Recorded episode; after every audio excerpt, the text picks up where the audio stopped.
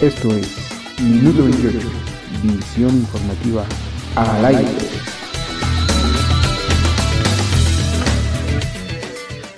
Hola, muy buenas tardes amigos de Minuto 28 Radio. Gracias por estar de nueva cuenta aquí con nosotros. Les saluda Rubén Martín a través de periodistasenunión.com.mx.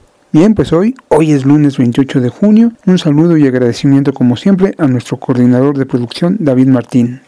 En medio de una ola de asesinatos que se ha suscitado en diversos puntos del país, el gobierno de las incongruencias sigue dando palos de ciego, sin ton ni son y sin saber siquiera a dónde apuntar. Bueno, aquí la duda surge, sin saber o sin querer apuntar hacia algún lado. Esto para combatir estos desastres que tienen en jaque la vida de ya decenas de inocentes. Y es que mientras la encargada de velar por nuestra seguridad se la pasa dando el reporte del coronavirus, algo que le corresponde al sector salud, y en un escenario que pareciera estar dando el reporte del clima, la delincuencia organizada hace de las suyas, Así vemos que civiles, sin deberla ni temerla, son asesinados y el presidente en vez de poner a trabajar en lo que les corresponde a las fuerzas del orden, las tiene ocupadas en otras funciones. Y peor aún, en lugar de tomar medidas con mano firme, anuncia un nuevo show en la mañanera, de donde va a poner en entredicho la veracidad, según su criterio y punto de vista, de quién miente y quién no en materia de medios de comunicación, poniendo de esta forma en riesgo la endeble seguridad de los comunicadores quienes se han vuelto centro de ataques en todo acto de protestas o de apoyo. Esta es la visión de un presidente a quien le preocupa más su imagen que la seguridad de sus gobernados, pero eso sí, siempre enfatizando sus creencias religiosas. ¿Será acaso el poder de un fanático? Si es así, cuidado con la 4T. Ahora Ana Celia Montes nos habla precisamente de la inseguridad que priva en uno de los estados anteriormente caracterizados por su tranquilidad, Zacatecas, entidad que comienza a ser llamada la suave patria de López Velarde, del narco, del monrealato y ahora también del crimen organizado. Nacionales. Hola, qué gusto saludar a todos nuestros ciberradio escuchas de Minuto 28, a Rubén y a Periodistas en Unión. En esta ocasión me refiero a la suave patria zacatecana.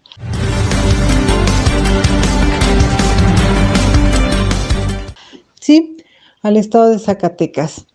Ese estado minero, ese estado que ha brincado a los titulares últimamente por dos razones fundamentales. Una, porque se conmemoraron 100 años del fallecimiento del poeta zacatecano Ramón López Velarde, también conocido como el poeta nacional, precisamente por esta oda a la patria, la suave patria que entre otras cosas dice que el niño Dios le escrituró un establo y los veneros del diablo y los veneros de petróleo, perdón, el diablo esto qué quiere decir que mientras Diosito el niño Jesús bendecía a nuestro país, a México, el diablo metió la cola y con el petróleo pues lo llevó a la perdición.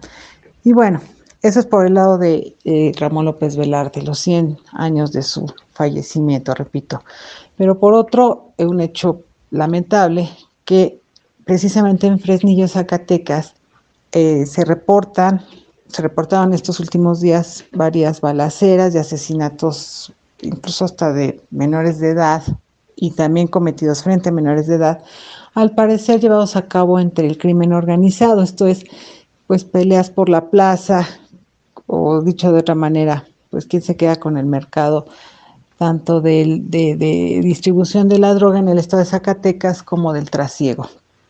Y bueno, hablo de Zacatecas también porque aquí entre nos hay lazos familiares que me unen a la tierra de Velarde, a la tierra de cantera rosa y de corazón de plata. Porque sí, Zacatecas en la época colonial atrajo a muchos mineros, no nada más nacionales, también extranjeros. Por eso es que vemos que gente de allá, de Zacatecas, es de piel muy blanca y de ojo claro, de veras, en serio, porque vinieron alemanes, porque precisamente en Jerez, la tierra de López Velarde, se asentaron varios franceses, y así podría hablar de la distribución étnica, ¿no? O sea, no puedo dejar de lado la, la tribu indígena Cascán, que es el, eh, como lo acabo de decir, el grupo indígena ahí de la zona de Zacatecas. Y pues, ¿qué les puedo decir en esta ocasión? Los recuerdos que tengo de Zacatecas son muy bonitos, pero también muy tristes porque, bueno, bonitos porque, como repito, la cuestión que me liga ya familiar. Segundo, porque pues a mí me gustaba ver a la gente con todo y que tienen su forma de ser tal vez un poco cerrada para nosotros que somos acá de la Ciudad de México o en otras partes de la República que es más abierta la gente, menos desconfiada. Este, tampoco la cocina zacatecana se caracteriza por ser así como tan suculenta como por ejemplo Yucatán o Veracruz, pero la hay, claro, tiene sus dulces típicos, tiene sobre todo estos vestigios culturales que la hacen única, hacen único al estado de Zacatecas a nivel nacional, incluso internacional, empezando por la catedral en el centro de la ciudad de Zacatecas. Cantera rosa, preciosa, imponente y además de un barroco que ha sido calificado como único en todo el mundo. Obra evidentemente del ingenio y, de esta, eh, este sincretismo, esta, esta, esta unión de dos culturas, la indígena y la española.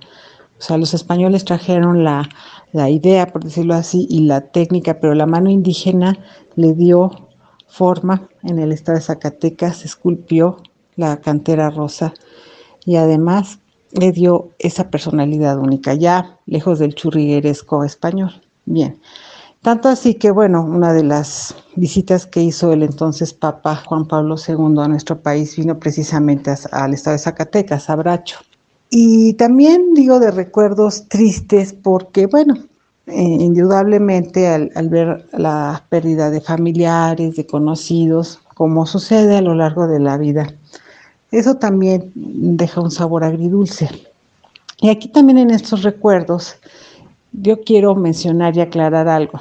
O sea, eh, me da mucha pena decir esto, que es el estado de Zacatecas ahorita la nota roja que así le tengo que decir, ¿no? Eh, precisamente, como lo acabo de decir, la nota roja en los medios. Porque Zacatecas se ha caracterizado por ser un estado expulsor de hombres, sobre todo, que van tras el sueño americano, esto es que se van de braceros, pero no es de ahora, ¿eh? esto ha sido siempre y lo tengo y lo puedo decir con conocimiento de causa. Zacatecas es uno de los estados donde hay más mujeres, hay más población femenina en comparación con la masculina de hombres jóvenes, porque niños y, ancianos sí, sí los hay, pero hombres, digamos, en la plenitud de la vida, no. Otra cosa que también deseo aclarar, que pareciera como que ahorita están descubriendo, no sé, el hilo negro, Zacatecas desde los años 40 o más quizás, pero ya partí ya claramente de ahí. También lo puedo decir con conocimiento de causa. Ha sido con toda la pena del mundo un bastión del narcotráfico. Por supuesto que desde el siglo pasado, o sea, de los años 40 del siglo XX, se sabe que en Zacatecas se cultivaba, se cultivaba o se ha cultivado siempre la marihuana, la amapola, la flor que luego da toda esta materia prima para la marihuana y de ahí todo, etcétera. Y también la ha comercializado y la ha pasado a Estados Unidos por esta mano de obra de los braceros. Ese es un hecho. Estos hombres que dejan la suave patria zacatecana, la patria chica. Y además es de todos conocidos, de todos sabido, que los narcos zacatecanos, que son poderosos, tal vez no tan espectaculares o tan famosos, eh, así como tipo los de Sinaloa o los de Sonora, o los de Jalisco, ¿sí? Pero claro que los hay y de hecho es una cuestión objetiva que, repito, yo lo puedo decir con conocimiento de causa, son los narcos los que mueven la economía local de ese estado, de esa suave patria, porque esta suave patria zacatecana, con todo su corazón de plata, con todo su esplendor en la capital, y de hecho en los, en, en los pueblos también se ve el trabajo de la cantera rosa, que es la piedra ah, que está ahí en Zacatecas. Bueno, lo tengo que decir también, son los que eh, eh, la mueven, mueven esa economía, porque no hay así como que agricultura, no hay, repito, así como esa gastronomía tan variada. ¿Por qué? Pues porque hay carencia de esa, ese regalo de la naturaleza, del agua, de la vegetación como la hay en Veracruz, que aunque estén en sequía siempre hay verde y tienen el río al lado y en, en todos lados crecen los manglares, bueno, árboles de mango, de aguacate. En Zacatecas no, en Zacatecas la sequía es en serio y tiene paisajes desérticos. Entonces, mucho, repito, de la economía y de la vida en general social la mueven los narcos. Los narcos también van a misa.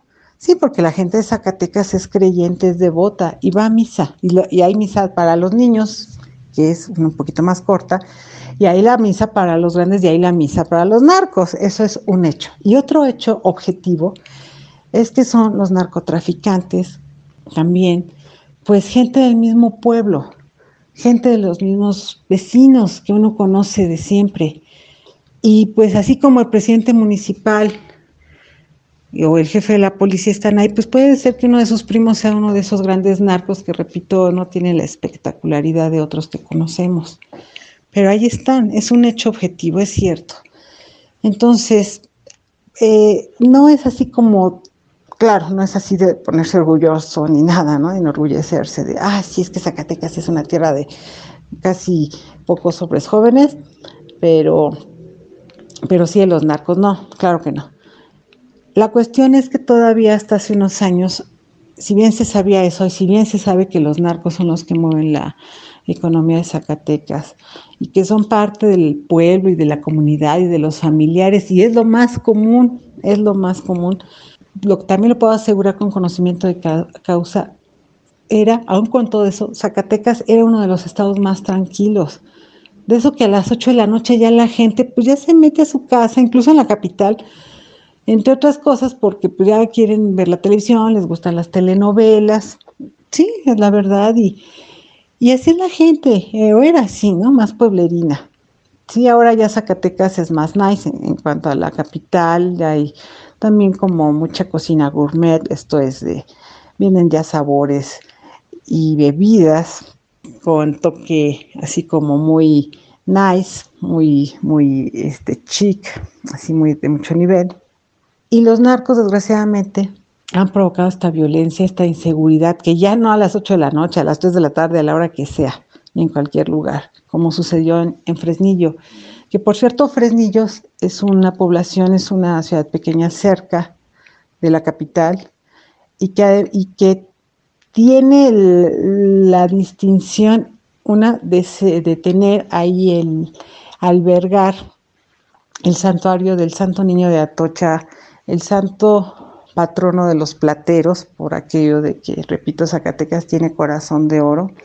Y también, por cierto, por cierto, de donde es el flamante senador morenista Ricardo Monreal, hermano del hoy recién electo gobernador del estado de Zacatecas, David Monreal, y que también, por cierto, este flamante senador Ricardo Monreal fue gobernador del estado de Zacatecas. Entonces, esta familia Monreal son ahí de Fresnillo. Entonces, además del Santo Niño de Atocha, además de la cercanía con la capital, además de ser eh, lugar de nacimiento de los Monreal, por lo menos de dos gobernadores, Monreal, de la misma familia, también salta a los titulares de la prensa roja, de la nota roja, que hay estos ataques así entre familias y con toda la distinción y el sello del crimen organizado. Y, no nada más de ahorita, esto fue esta semana y de manera escandalosa, juntándose con lo de Reynosa, Tamaulipas, en donde la gente está así rogando, pidiendo, suplicando por favor paz y tranquilidad y seguridad. O sea, la gente común y corriente, la gente que sale a trabajar, como en el estado de Zacatecas. Sí, el clima en Zacatecas es, es extremoso, sobre todo más bien tirándole al frío, aunque haga calor, ¿eh? Pero la gente sale a trabajar y sale, por lo menos lo que yo recordaba, que salían a ordeñar la leche y que hacer quesos, porque también eh, la, producción de quesos, sobre todo los, los llamados adobera, eh, son así como muy característicos del, estado de Zacatecas. Y la gente le gusta usar oro, claro, le gusta usar así las arracadas de oro así grandotas a las señoras, ¿no? Y a las jóvenes también. Y la gente es de darse la vuelta y de eh, comerse sus raspados, unos helados pues de, de fresa, eh, de fresa natural, ¿no? De fresa de agua. Y así puedes decir varias cuestiones. Y el queso de tuna, que el queso de tuna es la jalea de tuna, porque allá como hay muchos nopales, pues hay las tunas así color pintas, pues por decirlas así, es rojo intenso. Y allá las hacen jaleas y es muy rico. Y es el queso de tuna, es uno de los dulces típicos zacatecanos.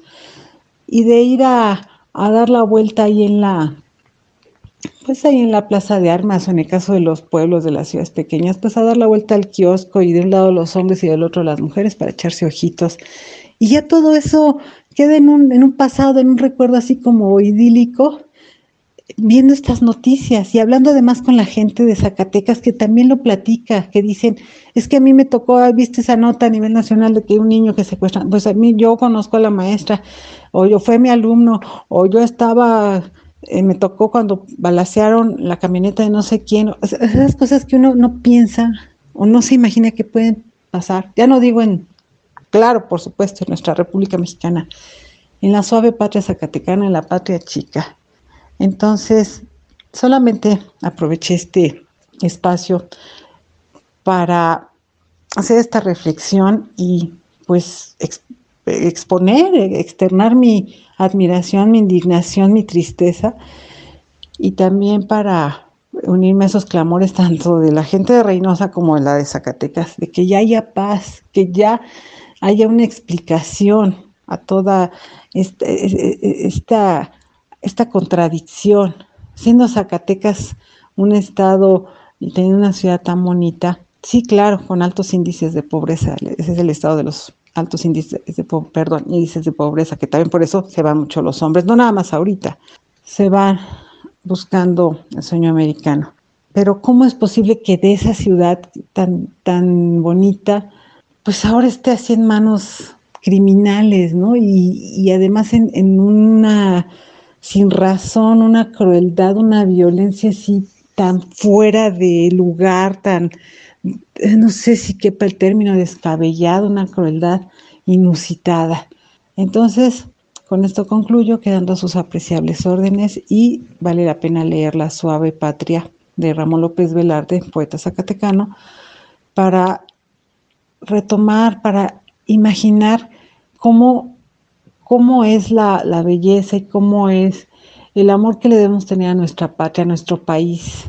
Eso es ¿Cómo la describe? Sí, claro, de manera muy idílica y romántica, pero es lo que nos está haciendo falta, valorar nuestro país, nuestra sociedad.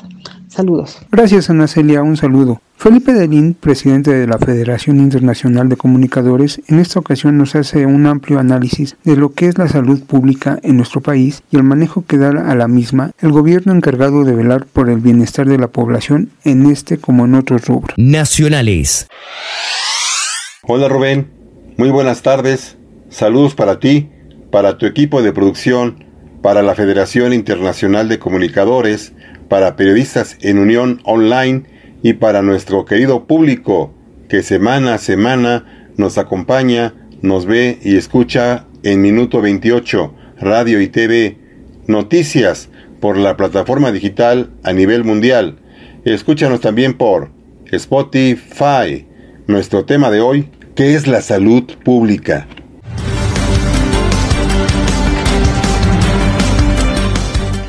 Por salud pública se entiende el cuidado y la promoción de la salud aplicados a toda la población o a un grupo preciso de la población, aun cuando la salud pública no implica directamente la oferta de atención médica a las personas.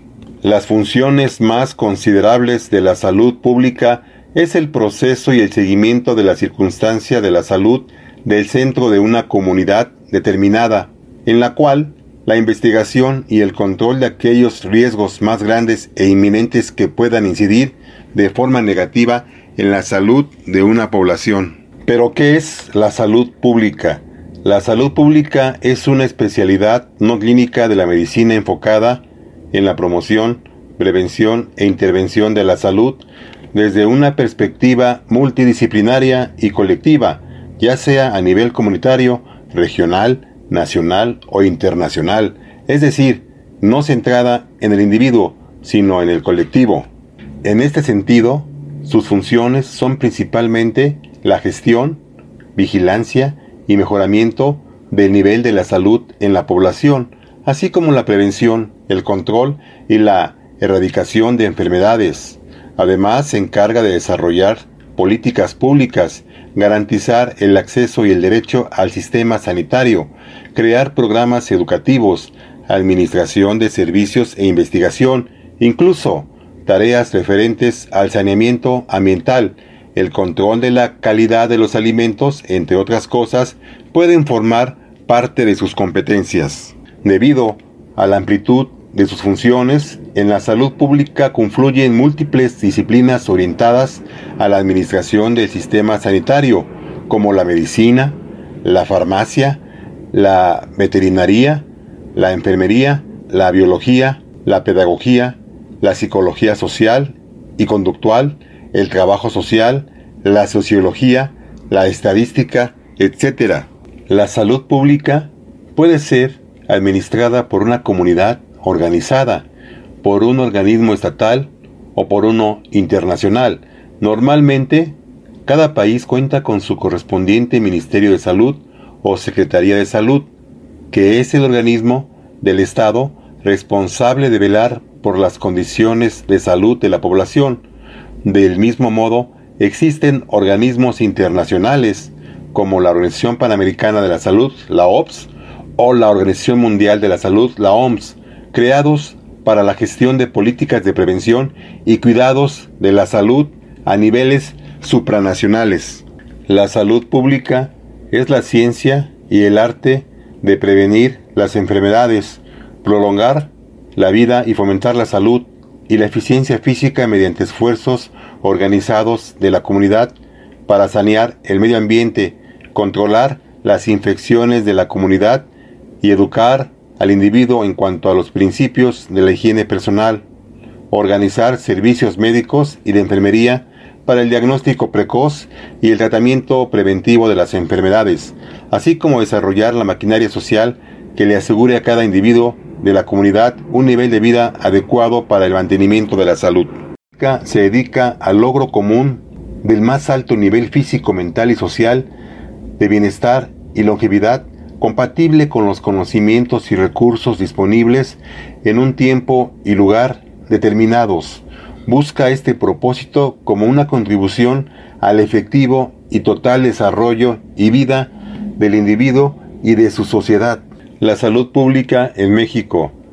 En México, el organismo estatal encargado de la administración de la salud pública es la Secretaría de Salud, algunas de sus funciones son la creación de políticas públicas en materia de salud, coordinación de programas de salud, administración del Sistema Nacional de Salud, prevención, control y erradicación de enfermedades, creación de establecimientos de asistencia pública, elaboración de campañas educativas y en general velar por la calidad del sistema sanitario, el derecho y el acceso a los servicios de salud, el bienestar colectivo y la calidad de vida. La salud pública es el conjunto de actividades organizadas por las administraciones públicas con la participación de la sociedad para prevenir la enfermedad, así como para proteger, promover y recuperar la salud de las personas del territorio o región, tanto en el ámbito individual como en el colectivo, y mediante acciones sanitarias, sectoriales y transversales. La salud pública como ciencia apenas tiene poco más de un siglo de existencia, pero las manifestaciones del instinto de conservación de la salud de los pueblos existe desde los comienzos de la historia de la humanidad. Sin embargo, la inclusión de la restauración de la salud es una adquisición relativamente reciente. Los egipcios según Herodoto, eran unos de los más grandes sabios de la historia en la vida de la salud. Practicaban la higiene personal conocían gran número de fórmulas farmacéuticas, construían depósitos de arcillas para las aguas de bebida y canales de desagüe para las aguas residuales. Los hebreos llevaron todavía más lejos las prácticas higiénicas al incluir en la ley mosaica, considerada como el primer código de higiene escrito, el Levítico, datada en 1500 antes de Jesucristo. En este código se describe cómo debe ser el aseo personal, las letrinas, la higiene de la maternidad, la higiene de los alimentos y la protección del agua. La civilización griega presta más atención a la limpieza personal, al ejercicio físico y a las dietas alimenticias que a los problemas del saneamiento del medio. El imperio romano es famoso por sus actividades en los campos de la higiene personal, con la construcción de baños públicos y de la ingeniería sanitaria con la construcción de acueductos. En América prehispánica, la civilización teotihuacana contó con grandes obras que le permitían llevar agua limpia a la ciudad, así como deshacerse de agua sucia. Lo mismo sucede en la cultura azteca. Esta última se crea en islotes dentro de un gran lago por lo cual desarrolla diversas medidas para evitar su contaminación. Se dice que los aztecas aprendieron a vivir con el lago, mientras que los conquistadores españoles quisieron vivir contra el lago, teniendo que sufrir constantes inundaciones, algunas que duraron años e hicieron del viejo y limpio Tenochtitlan una de las ciudades más sucias del mundo. ¿Qué son las determinantes de salud? Los determinantes de la salud pública son los mecanismos específicos que influyen en varios grados de salud y enfermedad. Los determinantes de salud son los siguientes. Estilo de vida. Es el determinante que más influye en la salud y el más modificable mediante actividades de promoción de la salud o prevención primaria. Biología humana. Se refiere a la herencia genética que no suele ser modificable actualmente con la tecnología médica disponible. Sistema sanitario es uno de los que menos influye en la salud y sin embargo es el determinante de salud que más recursos económicos recibe para cuidar la salud de la población, al menos en los países desarrollados. En los países en vías de desarrollo y especialmente en las áreas rurales tecnológicas sencillas, como letrinas de hoyo pueden sanear el ambiente para evitar la defecación al aire libre. Medio ambiente, contaminación del aire, del agua, del suelo y del medio ambiente psicosocial y sociocultural por factores de la naturaleza, bacterias, virus, hongos, etc. Física, radiaciones, humos, desechos, etc. Química, hidrocarburos, plomo, plaguicidas, etc. Psicosocial y sociocultural, dependencias, violencias, estrés, competitividad, etc. Los requisitos para la salud descritos en la Carta de Ottawa son la paz, la educación, el vestido, la comida, la vivienda, un ecosistema estable, la justicia social y la equidad. Pero ¿de dónde viene la salud? La salud no siempre viene de los genes o los buenos hábitos. La mayoría de las veces se genera desde la paz mental, la paz en el corazón y en el espíritu. Viene con la risa, el buen humor, aún en los peores momentos, de la aceptación genuina de uno mismo y de los demás. Viene con la música que tiene vibración alta y potencia de neuronas. Viene con el amor y el cuidado de la naturaleza, la vida de nosotros mismos y la aceptación y comprensión de los demás. Viene de los alimentos saludables e impredecibles que nos proveen de energía suave, natural, no carne.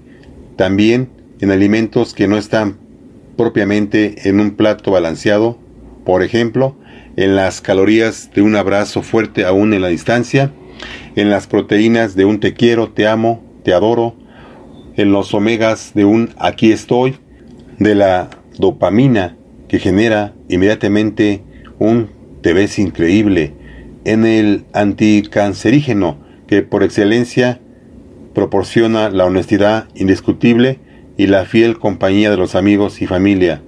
En todo lo anterior, siempre acompañado por los otros antioxidantes, que no vienen exactamente en una copa de vino rojo, sino de la conversación con la naturaleza y la comprensión de su sabiduría, la comunicación con esa persona especial que te escucha y te hace sentir que es el momento correcto para ambos.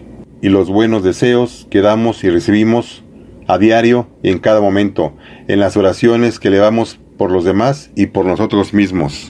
Pues bien, Rubén y amigos de Minuto 28, la salud mental, física, es muy importante y emocional también, son muy importantes para el ser humano.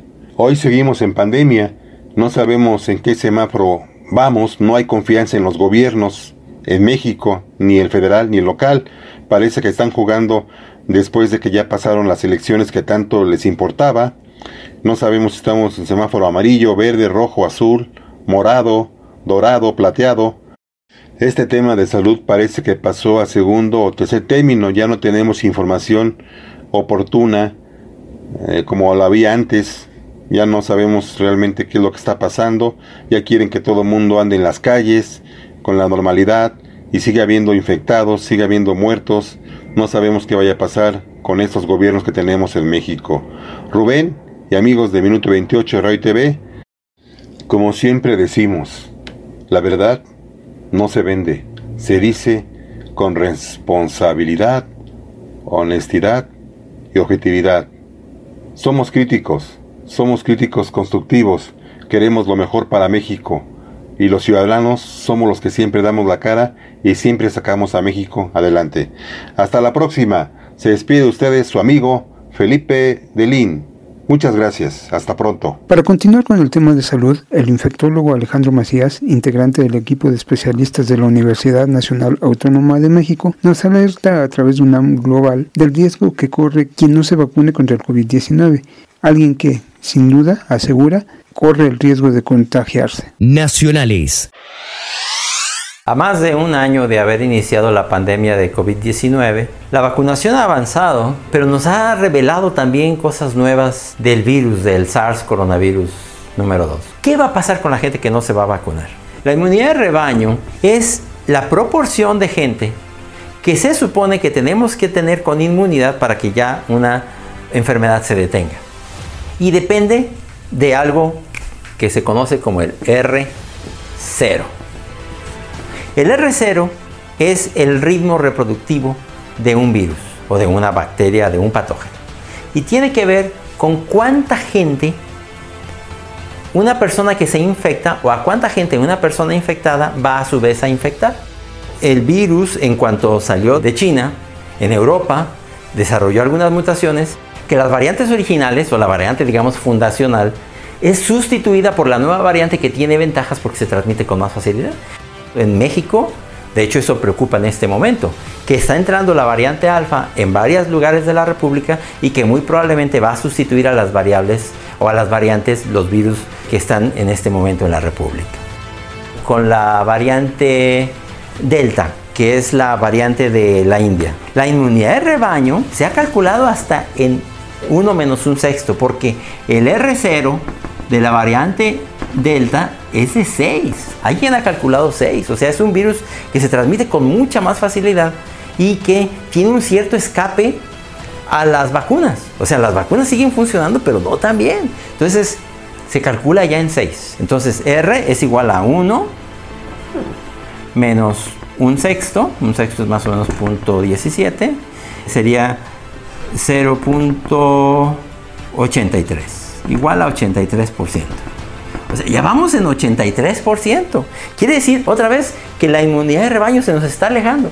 Cada vez vacunamos más, cada vez más tenemos gente que se alivió y vamos teniendo ya más gente protegida. Sí, pero cada vez se nos aleja más la inmunidad de rebaño. Y eso creo que ya nos tiene que dejar una lección.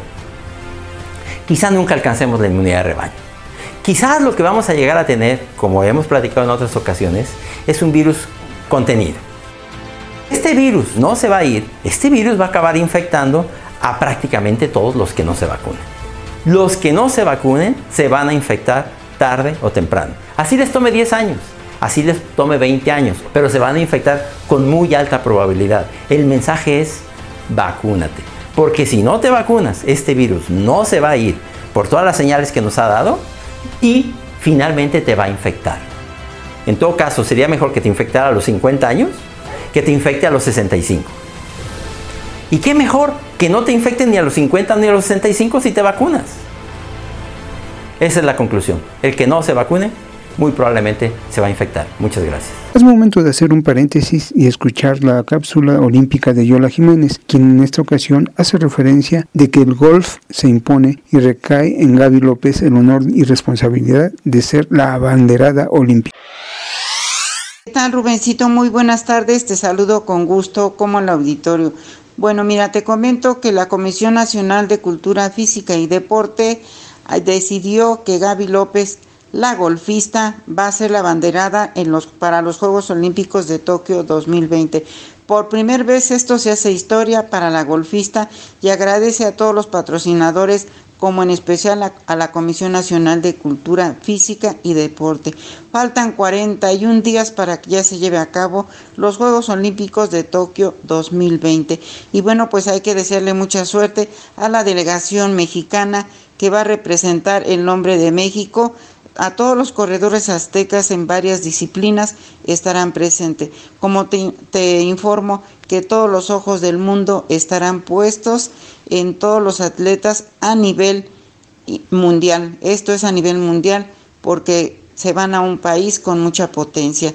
Así, así las cosas, este Rubencito.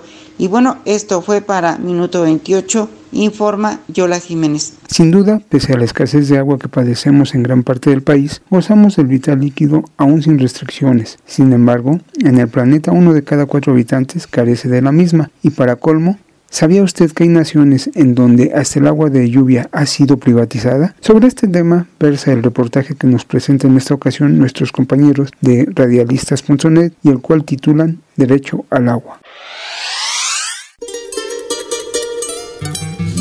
Derecho al agua. ¡Ey, ey, ey! ¡Stop, stop! ¿Qué, qué? ¿Cómo que qué? ¿Qué está haciendo usted, my friend? Recogiendo agua de lluvia, ¿no ve? Eso está prohibido. ¿Cómo que prohibido? Prohibido.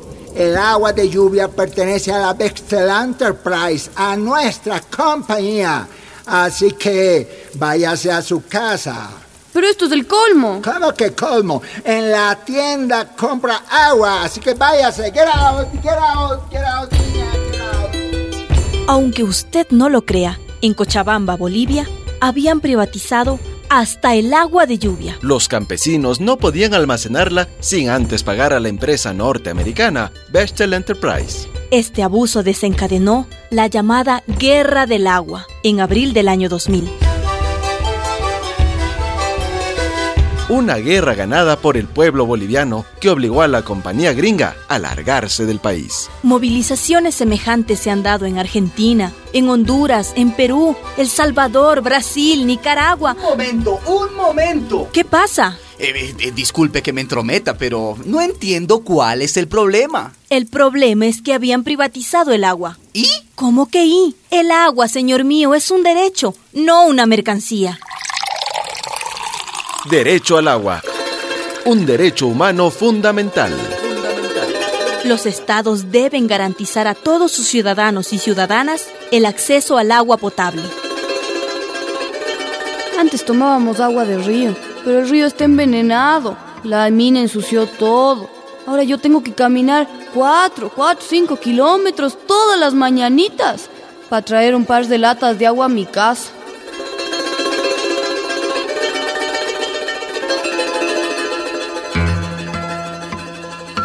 Uno de cuatro habitantes del planeta carece de agua. En 20 años, la mitad de los seres humanos, 3 mil millones de personas, sufrirán la falta de agua. El cambio climático que seca la tierra. Las empresas que vierten sus desechos en los ríos, en las lagunas. La producción de agrocombustibles que duplica la necesidad de agua para que beban los automóviles y no las personas. Y las transnacionales, las que privatizan el agua como si fuera una mercancía. El agua es un bien común de la humanidad, del cual dependen la salud individual y colectiva, así como la agricultura, la industria y la vida doméstica. El agua pertenece a todos los seres humanos y a todas las especies vivas del planeta. Los estados tienen que garantizar el agua potable para todas las personas, en cantidad y calidad. Se acabó el cuento. El agua no puede someterse a las leyes del mercado. Los gobiernos dignos tendrán que terminar los contratos con las empresas privadas del agua, especialmente las transnacionales. Vivendi, Vivendi, Suez, Danone, Danone Coca-Cola, Nestlé, Aguas de Barcelona, Bechtel Enterprise. Empresas abusivas que aumentan las tarifas en un 300% y dan pésimos servicios. Terminar contratos, aunque no le guste al padrino del agua privatizada. El Banco Mundial, una institución chantajista que condiciona los créditos a los países pobres con tal que privaticen el agua y los servicios públicos. Soberanía del agua, un deber del Estado.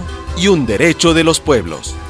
Al amanecer niño corrías por las pampas alegre, nadando en aguas sagradas, Aymara.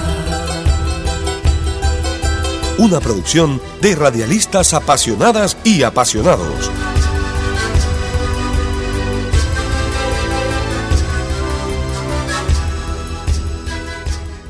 Ahora nuestra asesora fiscal, la contadora Flor Rasgado Romero, nos hace saber cuáles son las tasas efectivas del impuesto sobre la renta y cómo calcular el pago del mismo. Nacionales. Hola, buenas tardes queridos radioescuchas. Estamos en la sección fiscal del programa de Minuto 28. El tema del día de hoy son tasas efectivas de ISR.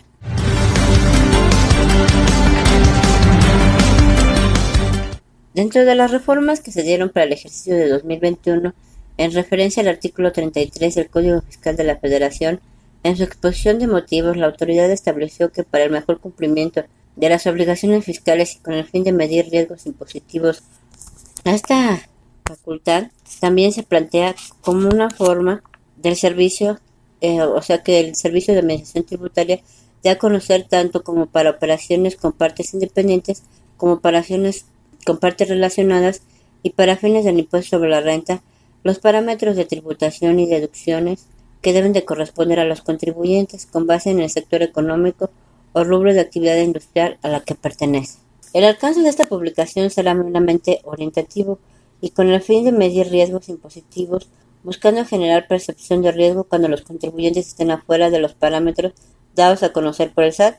La propuesta se complementa con el marco colaborativo y de cumplimiento cooperativo que enmarcará los programas de complemento voluntario que implementaría dichos órganos desconcentrados de aceptarse, dado que no está en el sujeto del ejercicio de las facultades de comprobación. Además, se adicionó el inciso, perdón, el inciso I a la fracción 1 del artículo 33 del Código Fiscal de la Federación, es que es dar a conocer en forma periódica y en general para los contribuyentes de la Ley de Impuestos sobre la Renta parámetros de referencia con respecto a la utilidad, conceptos deducibles o tasas efectivas de impuesto que presentan otras entidades o figuras jurídicas que tienen ingresos, contraprestaciones o márgenes de utilidad por la realización de sus actividades con base en el sector económico o industria a la que pertenecen. La difusión de esta información será con la finalidad de medir riesgos impositivos. El SAT, al amparo de programas de cumplimiento voluntario, podrá informar al contribuyente, a su representante legal y en el caso de las personas morales a sus órganos de dirección cuando se detecten supuestos de riesgo con base en los parámetros señalados en el párrafo anterior, sin que se considera que, que las autoridades fiscales iniciarán el ejercicio de sus facultades de comprobación. Dichos programas no son vinculantes y se desarrollan conforme a las reglas de carácter general que emita el órgano desconcentrado. Dentro de esta reforma, la autoridad dará conocer en forma periódica a los contribuyentes de la Ley de Impuesto sobre la Renta el parámetro de referencia para la realización de actividades con base en el sector económico o industrial al que pertenezcan. Entre estos parámetros se encuentran conceptos deducibles, tasas efectivas de impuesto y la utilidad. El día 13 de junio de 2021, el SAT publicó en su página las tasas efectivas de impuestos para grandes contribuyentes. En esta exposición eh, vamos a ver cómo se determina la tasa efectiva de impuestos. También, un ¿qué es el riesgo impositivo? Es la contingencia de incumplimiento de las disposiciones fiscales que le son aplicables a un contribuyente o a un conjunto de contribuyentes y que repercuten en el correcto pago de las contribuciones, concretamente en materia de impuestos sobre la renta. Tasa efectiva de impuestos. Es aquella que se calcula conforme a la información manifestada en la última declaración anual del impuesto sobre la renta, correspondiente al ejercicio fiscal en cuestión, mediante la división del monto de impuesto sobre la renta causada en el ejercicio fiscal que corresponde entre los ingresos acumulables de dicho ejercicio. Bueno, entonces tasa efectiva de impuestos es igual al ISR causado entre ingresos acumulables. Las actividades económicas son aquellas contenidas en el anexo 6 de la resolución miscelánea vigente. A continuación vamos al ejemplo de uno de los sectores a los cuales el SAT le determinó la tasa efectiva de ISR y el parámetro que considera para una menor o mayor riesgo impositivo para ellos.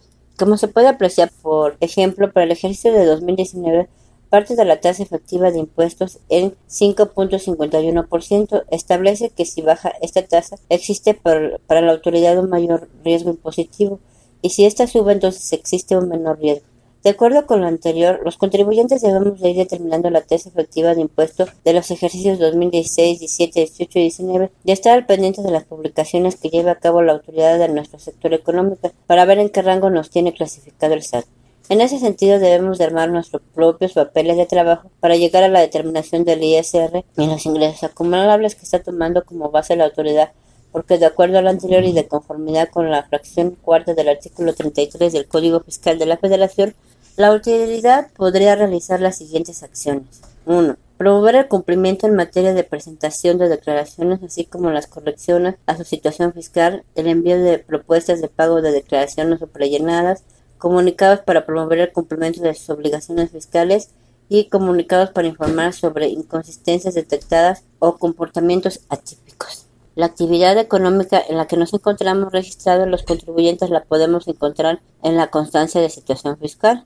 A continuación vamos a ver un ejemplo respecto a los ejercicios 2016 a, la- a 2019, de los cuales debemos de estar atentos a que la autoridad publique el sector al que pertenecemos cada uno de los contribuyentes. Vamos a calcular el ISR que se causó entre los ingresos acumulables. Si en el 2016 tenemos un un ISR causado de 125.362 e ingresos acumulables de 3.256.987, nuestra tasa efectiva será de 3.85%. Y en el 2017 también lo tenemos que calcular 18 y 19. Por eso es importante que nosotros realicemos estos cálculos y pues veamos en qué supuesto y en qué sector nos encontramos. Recordemos que esta es una situación que el SAT ya no nos está solicitando y pues por ende lo tenemos que calcular. Eh, recordemos que esas son tasas efectivas de ISR, pero acuérdense que el SAT está pidiendo que se realice este cálculo a partir del 2016. Entonces es importante que nosotros como contribuyentes tengamos bien sustentados nuestros pagos provisionales, que tengamos bien sustentados también y cómo tenemos nuestros ingresos y nuestras deducciones para que si en algún momento nos revisen, pues el SAT sepa de dónde provienen nuestras cantidades y bueno, pues no las estemos cuadrando al momento de que nos lleguen una revisión, sino más bien seamos preventivos. ¿Qué quiere decir con prevención? Que nos anticipemos a si hay alguna revisión por parte del SAT, porque recordemos que una vez que ellos ejercen sus facultades de comprobación, ya sería muy difícil que el SAT salga de las instalaciones hasta que no re- revise toda nuestra contabilidad, tanto la contabilidad electrónica si estamos obligados o nuestros registros contables en algún paquete contable o también si de alguna manera nosotros contamos con esta información como son los gastos, las facturas, los pedidos, las órdenes de compra, nuestros estados de cuenta, recuerden que todos esos integran nuestros papeles de trabajo. Pero si nosotros no los tenemos en el momento o los tiene en nuestro despacho contable o quien nos lleva nuestra contabilidad, pues es importante que los integremos para nuestra empresa, porque en ese momento, pues el SAT si no encuentra nuestra información contable en el domicilio fiscal, pues puede darnos la presuntiva de que no tenemos la información y pues nos puede hacer una llamada de atención, ya sea por medio de una carta de invitación a regularizar nuestra situación fiscal o, ya imponernos hasta una multa. Recuerden que pues las multas van las más bajas, van desde 9.800 pesos. Hay algunas que son de 36 mil pesos y hay otras que son ya con un delito más grave hasta 72 mil pesos. Y bueno, si ya incurrimos hasta incluso en defraudación fiscal, pues ya se incluso puede ameritar cárcel. Entonces, por eso estamos muy al pendiente de nuestras obligaciones fiscales y también de toda la información que estamos entregando. Es importante que pues siempre recuerden, nosotros debemos de tener nuestra contabilidad guardada por 5 años. Solamente se ocupa la contabilidad en la podemos guardar por 10 años de acuerdo a la ley de establecimientos mercantiles cuando yo haya tenido una revisión o una auditoría por parte del SAT. Ahí estoy obligado a guardar mi información por 10 años. Bueno, pues por mi parte es todo. Como siempre, un gusto que me sigan escribiendo y que me soliciten pues diversos temas fiscales que pues ahorita pues van a estar eh, conociéndose y pues vamos a, conocer más de las aplicaciones para la redundancia de estas aplicaciones nuevas del SAT. Los invito a que sigan navegando a través del www.sat.gov.mx y que también me escriban por favor a mi WhatsApp a 55 64 50 79 92 por si tienen alguna duda fiscal, si tienen problemas con su SUA, con el CIPARE, con el IMSS, con el ITSE. Estamos ahí para resolver cualquier duda. También pueden escribirme a mi correo florrasgadoromero.com. Gracias y nos escuchamos en la siguiente emisión. Como siempre, nuestro agradecimiento por acompañarnos cada semana en este espacio informativo realizado por Minuto 28 Producciones con la colaboración de las revistas Tu Opción e IP, Periodistas en Unión y su red internacional de asociados, así como de la agencia Show Hit en la información de espectáculos. Los invitamos a seguirnos en nuestras redes sociales y a que nos escuchen el próximo lunes a través de Periodistas en Unión, una estación dirigida por la licenciada Angélica Ortiz. Gracias a David Martín, coordinador de producción, y a todo el equipo que hace posible esta emisión, principalmente Muchas, muchas gracias a ustedes por seguirnos. Recuerden que pueden encontrar nuestros podcasts en las multiplataformas Spotify, Anchor y Deezer, entre otras. No olviden que debemos seguir cuidándonos, los contagios continúan en aumento. Mi nombre es Rubén Martín, hasta la próxima.